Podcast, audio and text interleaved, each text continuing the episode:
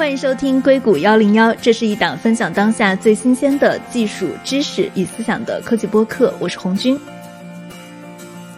那我们这期录的有点一波三折，因为我们录了两次，也剪辑了两次，但是呢，都是在音质处理的时候出现了一点点小故障，所以如果大家听上去我的声音有一点点重音的话，也希望大家能够多多谅解，非常抱歉。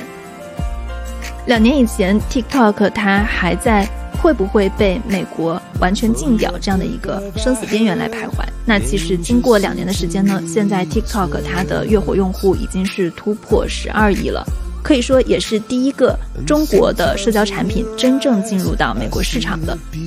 我们先来看一组数据啊，就是现在关于整个全球社交应用的排行榜的前五名，基本上有四个都来自于 Facebook 系，它分别是 Facebook、WhatsApp、Messenger 还有 Instagram。那其实还有一个呢，是我们的微信。那现在 TikTok 它的用户数已经一举成长为跟 Instagram 相比肩的全球第五大社交应用。而且最神奇的是，从零到十亿月活用户，TikTok 呢仅仅只用了四年的时间，而且还是抢占像美国这样的高端市场。它到底是怎么做到的？最近呢，我看到了一篇很好的稿子，叫做《TikTok 内幕：张一鸣的巨浪征途》。这个稿子从商业上梳理了整个 TikTok 的成长史，而且这篇文章的作者呢，正好是我的前同事张俊。那呃，我们就请来了这篇文章的作者来跟我们一起聊一下 TikTok 到底是怎么在 Facebook 的眼皮底下成长起来的。欢迎中国职业商业作者张俊，Hello，张俊你好，Hello，红军。对我最近是看见你写了一篇文章，是 TikTok 的内幕，张一鸣的巨浪征途。这篇文章在我朋友圈刷屏刷了好几天，然后我自己也是后知后觉的看了，我觉得写的非常好，是我看过的在市面上可以说是对 TikTok 整个成长写的非常详尽的一篇文章。你不然先聊一下当时为什么会想到要做这样一个选题吧？我之前在二零年十月份的时候写过另外一篇报道，叫做《抖音内幕：时间熔炉的诞生》。当时写的是抖音在国内的一个崛起的轨迹。那篇文章也很长，有一万八千字，讲了抖音是怎么从一个在内部都不受重视，包括张一鸣、包括张楠在内的管理层也都不是那么看好的边缘产品，怎么一步步成长为一个国民型 APP 的一个巨型的时间熔炉。当时写抖音的时候，其实正好那个时候 TikTok 美国的风波不间断，新闻一个接着一个。但是在那个时间点，我觉得好像对于抖音这个国内的产品怎么长大的，没有一篇文章完整的记录过。所以在那个节点，我选择写了一个抖音。写完那个以后，其实我就一直想写 TT，但是 TT 相对来说它的采访难度更大一些，因为它涉及到很多的海外，而且自己它的信息隔离做的很强，所以说这个选题也拖了很长时间。在去年底、今年初开始一点点找人，正式开始把它操作完了。所以相当于抖音内幕和 TikTok 内幕算是一个上下篇的形式。所以其实你在操作那一篇的时候，可能已经接触到了很多跟抖音相关的人，可以很顺理成章的来写 TikTok。对，相对来说约人会变得好约一些。两个产品虽然它们产品形式是一样的，但是我觉得两篇文章它们代表的一个情绪是挺不一样的。抖音那个文章，它的视角其实更加的是从下往上，就像一个人站在一个赛博朋克式的机器的下面再往上看，代表了很多国内 MCN 的立场，有很多网红，包括中层、基层员工的立场。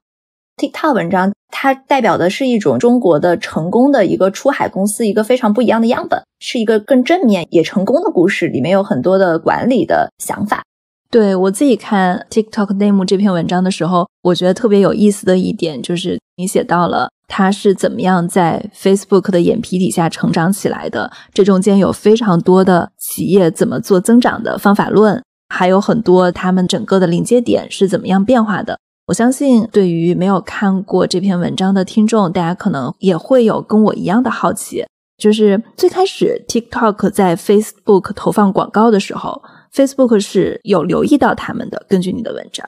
对，因为他当时是 Facebook 一个非常重要的一个客户。为什么早期 Facebook 没有注意到 TikTok？其实我觉得 Facebook 核心还是他们没有认识到短视频这个天花板到底有多高。最早其实如果 Facebook 收购了 Musical，也没有后来那么多事儿了。但是他们收购的时候就不太坚定，虽然开出了十六亿美元的口头 offer，但是后来是他们自己犹豫了，就没有投。后来才有了 Musical.ly 去跟快手谈，去跟字节谈。第二个就是他们因为就是没有看明白，所以说我觉得他们投入也不是很坚定。他们早期不是做了一个产品叫 Lasso 去对抗 TikTok，但是也没有做的很激进。我觉得一段时间以后时间窗口就关了。那你可不可以跟大家总结一下 TikTok 到底是怎么样在美国成长起来的？它的一个临界点的变化是什么？TikTok 是如何在 Facebook 眼皮底下做起来的？其实这个问题也是我当时刚开始采访 TikTok 的人时候最大的一个疑惑。因为这篇文章最早我开始采访，其实采访的是字节做比 TikTok 更早期的海外产品的人。当时他们跟我说，字节它每一个产品它其实都会去海外试一试。他们最早的今日头条的海外版叫做 Newsmaster，后来改名叫 Top Buzz。这个产品它当时在海外一个很大的困境就是增长的问题。因为他们说算不过来账，就是一个用户的成本多少，然后赚多少钱，在一个生命周期内其实是亏很多钱的。所以我当时问 TikTok 的人，为什么他们遇到这么大问题，但是 TikTok 却能够成功的增长起来？这里面有几个关键的因素。第一个是讲这个问题最大的一个 context 是说张一鸣从第一天就想做一个全球性的公司，所以他们在做国内的每一款产品的时候，不管成功还是不成功或者多成功，他们都会拿到海外去试一试。所以他们的两条非常重要的指导方针是跑得快最重要，以及大力出奇迹。所以他们所有的投入都是非常坚决和凶猛的。第二点就是他们做了一系列的出海产品以后。当他们做 TT 的时候，我觉得他们的手法和之前发生了很大的变化，就是他们已经成长了很多。第一个就是他们做增长的北极星指标变了，以前他们可能关注一个用户的成本多少，生命周期多长，一个生命周期能赚多少钱，现在他们转换去关注 UP 值，也就是一个日活用户可以赚多少钱。同时，他们关注 UP 值的基础上，他们不是只算自己的账，他们是一直对标 Facebook 的。就是他们挖了 Facebook 的管理层，拿到了一些 Facebook 的内部数据，所以他们详细的知道 Facebook 在一百多个国家，每个国家 Facebook 的 UP 值是多少。所以他们怎么制定目标呢？他们就是可以制定目标，三年我要做到 Facebook 在这个国家 UP 值的多少，五年做到多少，然后几年能够赶上。所以他们把所有的一系列动作都变成了一个对标 Facebook 的动作。解释一下 App 值是什么 Up 值它是 Average Revenue per User，也就是每一个日活用户在一段时间平均能有多少收入。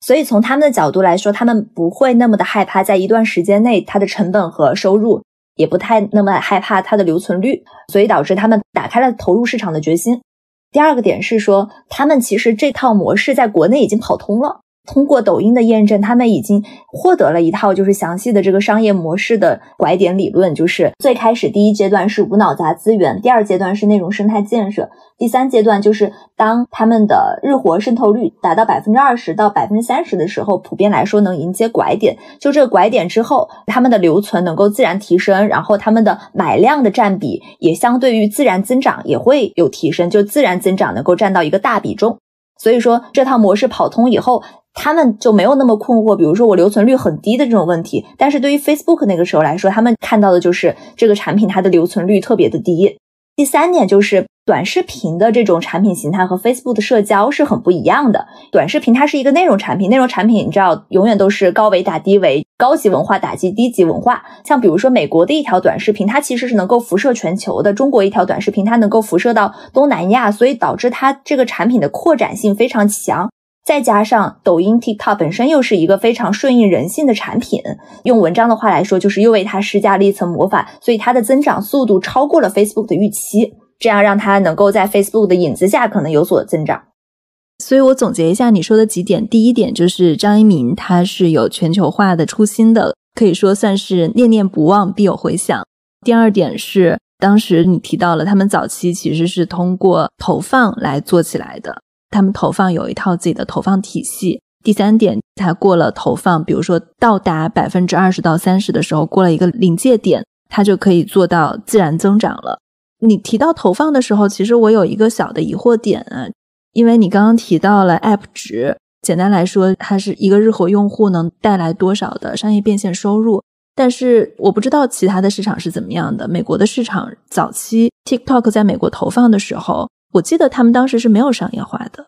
对他们早期商业化基本上没有这方面的目标，只有增长目标。其实你在文章中也提到了，他们在 Facebook 的投入是占比非常大的，而且我在美国经常也能在各种饭局间听到一些小道消息，比如说有人他会说，他们整个亚太区的收入 就分为有 TikTok 的跟去除掉 TikTok 的，有很多这样的故事，就证明其实当时 TikTok 的投放是非常大的。我记得二零一七一八年左右那个时候，我也在硅谷嘛。也是 TikTok 在这边投放非常疯狂的时候，当时确实 Facebook 内部他们就觉得没啥关系，因为留存太差了。我其实也不知道他们是怎么算那个 App 值的，然后我就在想，他们怎么会 这么有底气，在一个用户留存度不那么好的情况下，可以下狠手去做投放？很大的一个原因就是因为抖音这个模式在国内已经是验证过了，所以说他们觉得简单相信，傻傻坚持，所以他们觉得海外一定是能够复制的。我觉得至少是张一鸣，他是认可这件事情的。我觉得还有一个原因，可能也真的是因为 TikTok 它背靠的是字节跳动的母公司，还是他们很赚钱，他们有钱，然后他们又想去做这件事情，正好又赶上了一个比较好的短视频的增长期。相对很多纯出海公司来说，TikTok 是很不一样的，因为它有一个非常挣钱的母公司，所以它能够把国内的挣到的钱拿去投入做它的这款产品，而不是像比如说有些公司是烧钱来做一个产品来做出海，那样就会很吃力。对，所以我觉得这个问题又讨论到一个我非常好奇的关键点问题的第二个问题。其实，在我们讨论的这段时间，比如说在一六、一七、一八、一九年。很多公司他们都是有看到短视频的机会的，Facebook 自己也有做 Lasso。中国其实跟抖音相对应的还有快手，大家也都有过出海的经历。我很好奇，为什么是 TikTok 做起来了？除了有钱，你觉得还有哪些方面的原因？最根本的第一条原因是因为张一鸣是一个非常有全球化野心的人，因为我觉得这是起点。第二个是，你看抖音在国内其实也是比快手市场份额大很多的，说明抖音的这种模式它是更加适应短视频时代的一个模式，它的算法包括它的中台。我抖音那篇文章最后的一个结论就是，字节和抖音的胜利其实是体制的胜利嘛，因为首先它有一个产品形态，它的产品形态来自 Musically。然后有了这个产品形态之后，字节它的强的地方在于它的能力圈。第一是推荐算法和信息的匹配，它是最强的。第二是它有高效的 UG 的中台，也就是用户增长的中台，它有一套非常强悍的增长理论。第三点就是高效的商业化体系。所以在这三个体系化作战非常强的基础上，再加上 Musically 的产品形态，让它能够实现飞跃，能够比快手。要强很多，所以他把他的这套打法其实是拿到了海外，也就是说，他拿了一个 Musically 的产品的壳，然后再用推荐算法整个的体系化作战的能力相叠加去做的全球化，加上他在出海已经试验过好几个产品，他不是第一次出海了，我觉得是好几个因素的结合，让他在全球能够有爆发。快手他们在国内也做的比较成功，他们也有去做出海，最后是 TikTok 成了，为什么？TikTok 从第一天它的打法，上游文化打下游文化，这跟抖音在国内和快手在国内其实是一样的。快手是从下往上打，抖音它从第一天就是从上往下打。TikTok 出海也是从上往下打。你看张一鸣一开始就是先做发达国家，你的从上往下指的是先做发达国家，再做东南亚国家。对，但是快手它出海策略其实也是打的，反正就是很分散，就是它每个产品都是不一样的名字，有 Stack Video。有快等等，早期可能是不是有那种想要去赛马的感觉去做？反正他打的就是很分散，他不像字节是全球一盘棋子在打。对我看见你当时有提到，就是他们全球所有的品牌都是用 TikTok 这一个品牌，而不是就像快手那样五花八门的为了适应当地市场的各种品牌，反而没有形成一个品牌认知度。对，其实品牌这个事情还挺重要的，因为 Musically 最后它在欧美市场停滞增长，一个很重要的原因就是因为它的青少年 APP 的这个用户心智太深了，这也是他想要出售的一个原因，因为它增长做不上去。Musically 当时卖给字节的时候，他提的一个要求就很奇怪，一个创始人想卖公司，然后他提要求说：“你跟我改名吧。”这个还挺有意思的。包括他们后来也有过讨论，像 Videoly 啊这样的产品名，最后用 TikTok，就是因为 TikTok 这个名字在全世界各个语言都能念得出来，而且念的都一样，它没有一个品牌的认知的壁垒。名字取得好也挺重要的。而且感觉很多出海名字用那种拟声词取名，可能是一个不错的选择。你的这篇文章里面是写到了整个从 TikTok 的前身，包括你刚刚提到的，他们之前也试试验过好几块这种商业化的产品，开始写，相当于是把整个的 TikTok 的历史都记录下来了。TikTok 它有很多的掌舵者，最早像 Musical.ly 的创始人 Alex，之后像张一鸣请来的 Kevin Mayer。后来你写到的周受资可以说是流水的掌舵者。你觉得谁是 TikTok 的灵魂？谁是对这个产品能够现在冲出来的一个决定性人物？嗯，我觉得还是张一鸣。为什么这么说？他做了哪些重要的决策？我觉得从 context 来讲，他想做一个全球性的产品，这个就已经足够重要了。包括他的一系列的非常激进的打法，我觉得他看上去是一个非常 nice、非常温文尔雅的人，但其实是一个有一点决绝吧。你看他多狠呐！他做全球化的策略就是不留空档，全面压制。我觉得这个八个字已经足够厉害，已经能说明一切了。在短视频和全球化上，它是有了一个根基性的作用。但是这个产品形态，我觉得可能 Musically 的联合创始人和创始人就是杨璐玉和朱俊，他们起到了比较重要的关键作用，因为他们之前创业其实也是一波三折，失败了两次，然后最后一次成功了。我觉得他们是摸索出来了视频这个产品最好的一个产品形态是什么样子的，就是像抖音那样子，像 Musically 那样子，就是上下滑全屏。但是张一鸣的关键点就是要做短视频，要做全球化，以及他非常相信推荐算法的力量，颠覆了原有的资讯的产品形态。在我理解，Music 的原始团队把产品做得非常的好，但是他们增长遇到了一个瓶颈了。他卖给字节跳动以后，就相当于张一鸣在把 Musically 从一个小的产品做成一个全球性的爆款，在增长上他下了很多狠狠的决策。不管哪个国家，他只要在 App Store 的那个榜上超过了 TikTok，就必须投放把它压下去，就得常年保持着第一的位置。其实这个灵魂人物的问题，我在抖音内幕那篇时间熔炉那篇文章有专门的一个章节去讨论。字节它其实管理特别的跟其他的互联网公司都不一样，它整体是一个网状组织，只要跟我业务相关的人，我都要跟他拉会。所以说它的决策其实是比较分散的。就比如说当时我记得印象很深的就是抖音的第一个产品头头叫任立峰，他当时有四个老板：张楠、张立东、张一鸣、陈琳，就是他四个人都要去汇报。其实他弱化了一个职业经理人的能力，而最后的灵魂人物是这个组织的建构者。那组织的建构者就只有张一鸣。张一鸣的厉害之处是他构建了一套比较好的管理大公司的方式。我觉得他的这个体系就包括刚才说的推荐算法、中台化、体系化的商业化作战能力和体系化的增长能力。有厉害的 UG 来输送达人，然后有厉害的增长和厉害的变现，这个体系就是一个正向的循环。而相对来说，每一个职业经理人在其中，他扮演的作用当然重要，但是它不是一个决定性的作用。因为张一鸣已经搭建了整个体系的 contest。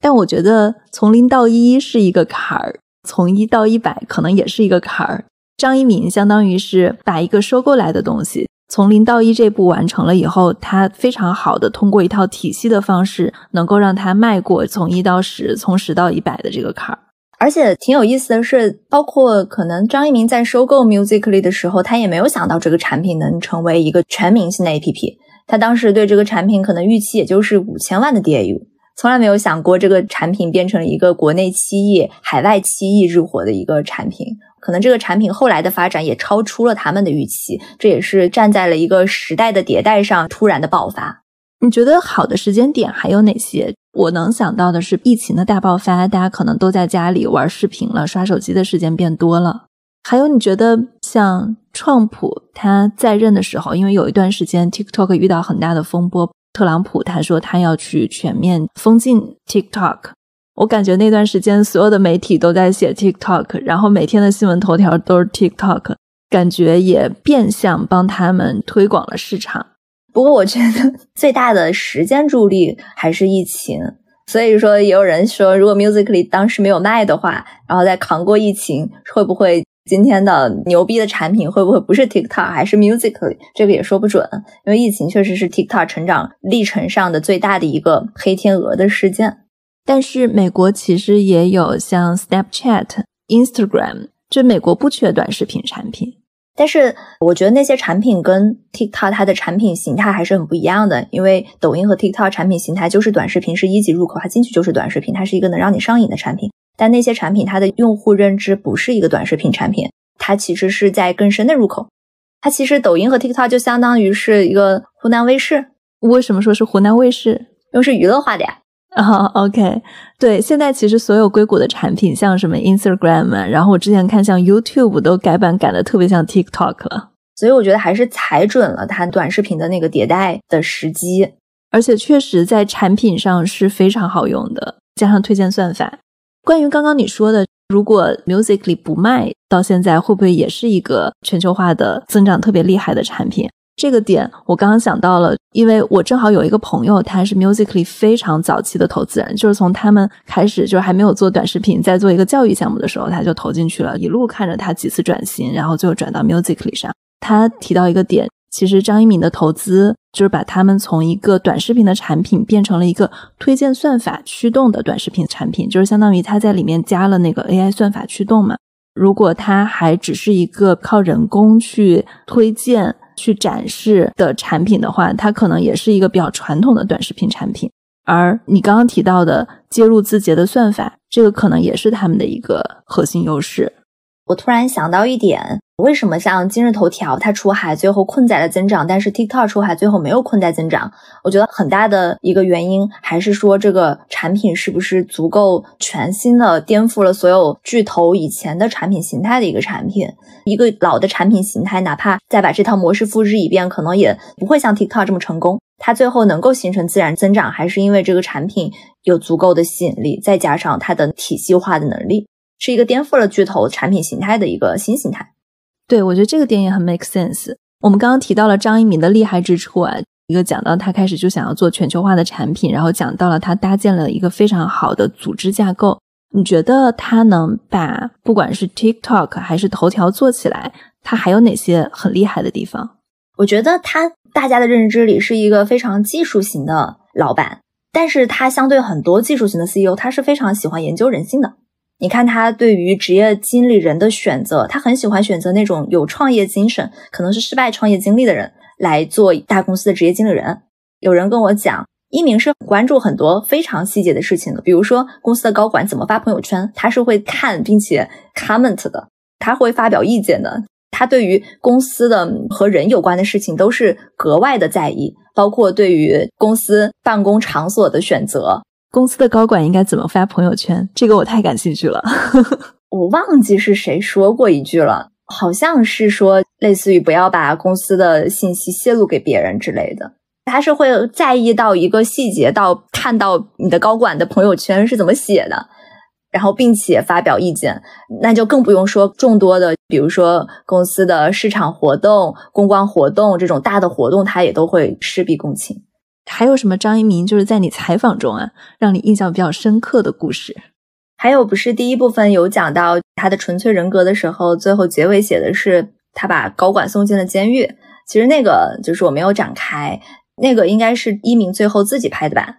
这件事情放在其他公司可能不会像他那样子处理，而且据说是在当时很多人都在求情的情况下，可能外部的一些人帮忙说话的情况下，他还是做了这个决定。他是一个纯粹的两面性比较鲜明的一个人，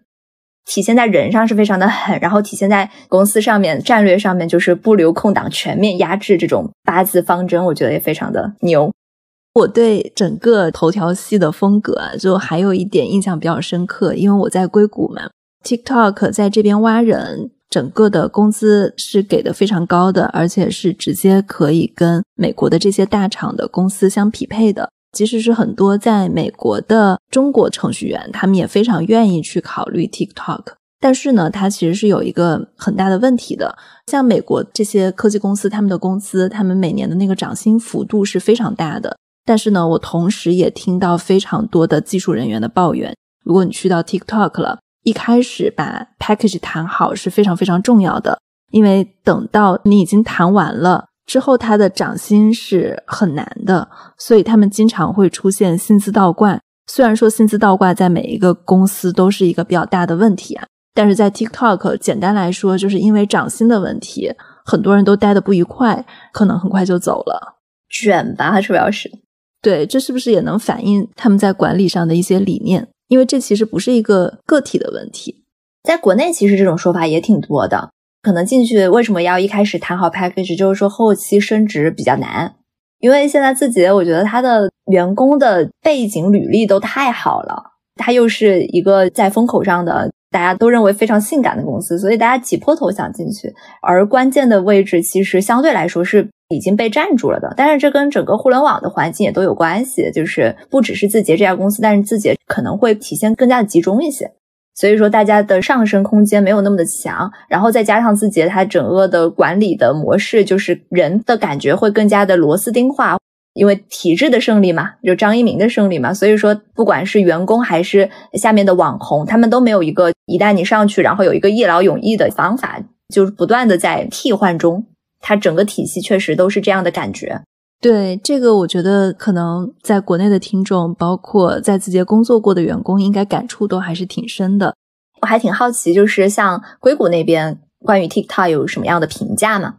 你是指的是从工作的角度，还是比如说美国社会对 TikTok 这个产品的评价？都想听。感觉整个美国对 TikTok 的评价是非常的两极分化的。我在美国还看到蛮多 TikTok 的支持者的。在美国本地的这种新闻报道中啊，可能他们真的是在 TikTok 上，不管是赚到钱了，还是找到自己的爱好了，或者是积累到自己的粉丝了，还是有很多美国用户是真的很爱 TikTok 的。还有一种可能性是因为像 Facebook 现在已经改名叫 Meta 了，就 Meta 它在美国的名声不太好。然后又做了一些可能是背后看起来让人不太舒服的事情，所以反而在这种舆论环境中是有人愿意去支持 TikTok 的。但另一方面，因为现在美国跟中国的关系的原因，就多多少少还有一部分人他是对中国的产品有所厌恶的，所以这个也是他引起争议的一个原因。在员工这方面，我其实听到的最多的就是加班。我觉得 TikTok 管理还挺有意思的，就是很少有一家公司出海，但是有一些海外的用户其实不知道它是哪国公司。而且很有意思的一点是，二零一七年的时候，然后我当时有采访到硅谷一个非常知名的投资人，他还是一个华裔，他就有问我中国有什么特别厉害的公司，我当时跟他说了今日头条，他就是投这个方向的，然后他完全不知道头条的存在。这应该是那一年采访让我印象最深刻的事情之一了。抖音是一六年九月份的时候 A 点 me 上线，一七年才改名成了抖音，所以抖音当时还是一个很小的产品。但是当时头条在中国的地位有大的 BAT 跟小的 TMD 嘛？他知道美团，知道滴滴，滴滴的名声最大，因为当时他们把 Uber 收购了。然后美团他也知道，但是他不知道 ByteDance，不知道今日头条，不知道张一鸣。这个当时让我蛮吃惊的，因为他其实研究中国的话，我就会觉得他还是应该去知道一些中国比较独角兽类的公司。其实没有想到现在 TikTok 成长的这么好，所以他们的速度还是很快的。而且这个公司它的从零到一，从一到十，它是完全不一样的产品形态，它的背后那套体系是一样的，但是它的产品的壳已经变了。所以说，现在看 TikTok 非常厉害的人，即使回到当时那个时候去看今日头条，他也不知道这个产品为什么会值钱呢？那个时候新闻本来就是一个不赚钱的生意，对吧？然后新闻客户端又已经有那么多的产品了，就是今日头条凭什么呢？但是它厉害的一点是，它不断的在迭代，而且 TikTok 今天的这一套打法，它其实在以前的九九房，包括到后来今日头条，再到抖音，它已经一次又一次验证过了，最后才有一次全球性的爆发。我觉得你说的这个迭代很重要，就像我当时跟那个投资人聊的时候，他确实问过我，他说：“那他跟 Apple News、跟 Google News 这些产品有什么区别？”他很难理解为什么一个新闻客户端可以成为一个独角兽，而且那时候名声还不太好，还有很多的版权纠纷啊。对的，对的，那个时候是因为在国内可能靠抓取还行，然后去海外，特别是美国、日本这种版权管理非常严格的地方的话，他们会遇到很大的版权的瓶颈。说到版权，你可不可以跟大家分享一下？从你的 TikTok 的采访中，你觉得中国公司在拓展海外市场的时候可能会踩哪些坑儿？最近听我们节目的蛮多听众啊，就是有一些听众他们是想要来拓展海外市场的，他们现在很疑惑的一个点是，他们的产品在美国到底能不能去做一些宣传？会有哪些没有想到的可能会遇到的挫折？就是从你的采访中，因为记录了整个 TikTok 的成长历史嘛，你可以跟大家分享一下吗？我觉得这个问题就是因为我自己没有做过业务，所以说坑的这种切身的感受我可能没有，但是我可以从 TikTok 这个公司的海外拓展历程可以借鉴的几个方面来讲一下。第一个就是数据隔离，TikTok 可能是数据隔离最严格的中国公司，他们中国的数据在中国，海外的数据在海外。根据各国的法律，同时和就近原则去做数据隔离，而且能够让不同的人能够看到不同的数据，同时又能支持工作，这个非常厉害。第二点就是做彻底的本地化，因为 TikTok 是一个内容产品，它是一个文化产品，所以它跟各国的文化有强烈的关系。它不是一个以前那种出海的工具性产品，或者是一个手机，它跟文化融合，所以说它需要更强的本土化团队。第三点就是，它对于全球化的团队如何搭建这件事情上，我觉得 TikTok 是有很大的借鉴意义。比如说周受资，TikTok CEO，然后比如说他们很多产研在的重要的根据地是新加坡，这些东西都是一个中西文化的一个平衡的交融点。还有包括刚才我们聊到的，很多人可能都不知道 TikTok 到底是哪个公司，就是它架构了一个非常强大的全球化的一个体系，同时又好像看不到这个公司的节点，这个非常厉害。最后一点就是，对于一个全球公司来说，应该如何去处理它的文化冲突的问题？因为各国文化不一样，怎么样去管理不同地域的人？我觉得这个 TikTok 也是在摸索之中。你觉得他们有结论吗？我感觉他们现在也是在摸索之中，比较注重内部沟通。就像海外的全球会，他们每次都一定会按时开，国内倒是不一定。就是海外会有专门各个地区的内部沟通人员去帮助去协调一些沟通方法。而且我觉得中国跟海外的文化还挺不一样的。之前就我一个朋友，他参加国内一个活动，然后一看那个海报，哇，全是男生，居然只有他一个女生。他就会觉得，如果这个事情到硅谷来了，这就典型的政治不正确，这个公司就会被声讨的。就还有挺多类似于在这种男女平等、种族平等、文化多元性上，包括刚刚你提到了他们的服务器隔离。我不知道现在欧洲的隐私政策是怎么样的，但其实像 Facebook 这些大公司，他们在欧洲 Facebook、Google 都有遇到一些跟隐私相关带来的罚款。我觉得这个可能也是 TikTok 他们会面临的一个问题。你刚才讲到张一鸣，我突然想到，很多人会忽略他情商很高这件事情。当然要看怎么理解情商这个事情，不一定就是那种很油的情商啊，它是另外的一种情商的高的体现。比如说他在国内的 BAT 之间的游走，最后和各方谈恋爱，但是没有倒向任何一边。包括遇到了更庞大的博弈的对象，就是国家与国家之间的这种游走，我觉得也能够体现这一点。还有包括他在架构这家全球化公司的时候，他怎么去架构他的文化，用一个什么样的人去平衡就中西比较分裂的文化，然后怎么游走在更大的全球的这种框架下，我觉得这也是他很厉害的地方。当时 TikTok 在美国也是遇到一个很大的危机，就是在特朗普担任美国总统最后的一段时间，他是说要关停美国的 TikTok 的。当时张一鸣是怎么迂回的？我记得他当时有很多新闻嘛。各种公司，什么甲骨文，各种要收购 TikTok，就不停的有各种消息每天在放出来。最后他们选择和甲骨文绑定数据放在甲骨文上面，但是我觉得就是那个时间间隔其实很短，有很大的运气成分，因为可能所有人都觉得这一关可能就过不去了。我不知道具体的迂回方式，但是在那么短的时间间隔内，他相当于最后是熬过去了。他在那个事件下面，他其实也是一个处于被动的一个地位上。最后得益于敌人的换届，对我觉得这个还挺有意思的。如果时间再长一点，就不知道他能不能熬得过去了。是这个，我觉得确实有很大的运气成分。但他当时的策略看起来也挺好的，保持沟通，开放沟通。对，而且不管是找买家还是放出幌子来，他最后还是保持了整个 TikTok 的独立性吧。你刚提到了，你大概是从抖音的时间熔炉之后就开始写这篇文章，大概是在今年一二月份动笔的，所以你是写了三个多月，不算之前，就是去有意识的认识人的话，可能大概连采带写两个多到三个月。采访过程中有哪些好玩的事吗？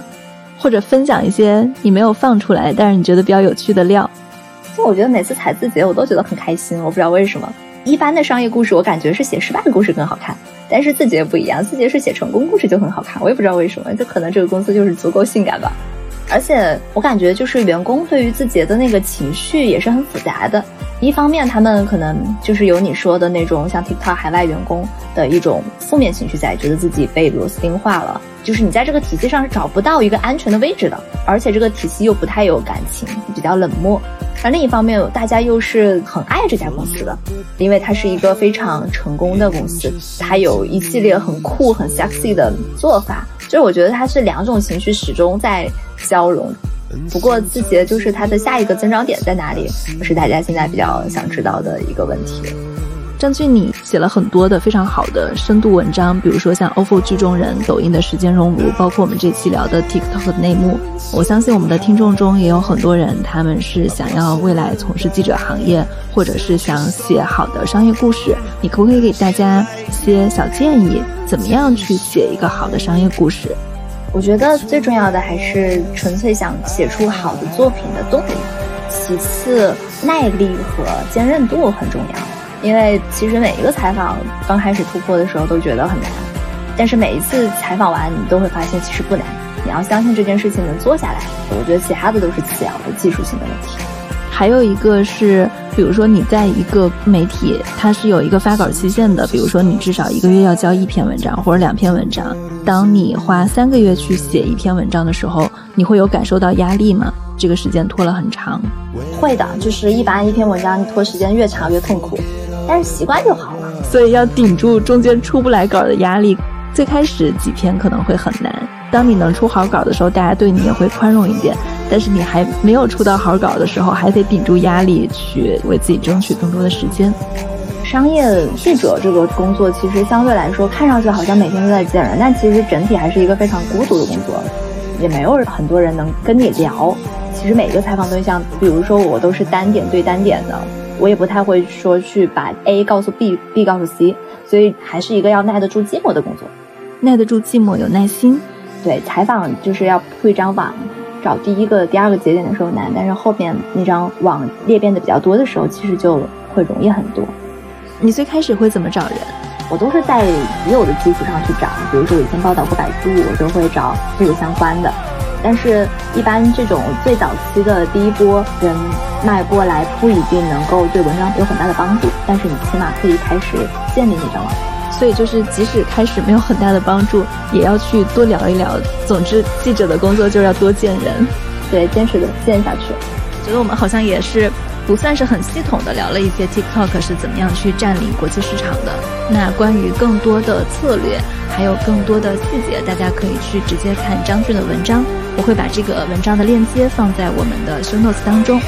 那这就是我们今天的节目。呃，如果大家喜欢我们的节目，可以在苹果播客给我们一个五星好评，也可以在那里给我们写留言、写评论。当然，也欢迎大家用小宇宙、喜马拉雅。网易云音乐、荔枝播客、蜻蜓 FM 来收听我们的节目，给我们写评论、写留言。如果你身在海外，也可以用 Spotify、Google Podcast 还有 Amazon Music 来收听我们。感谢大家的收听，我们下期见。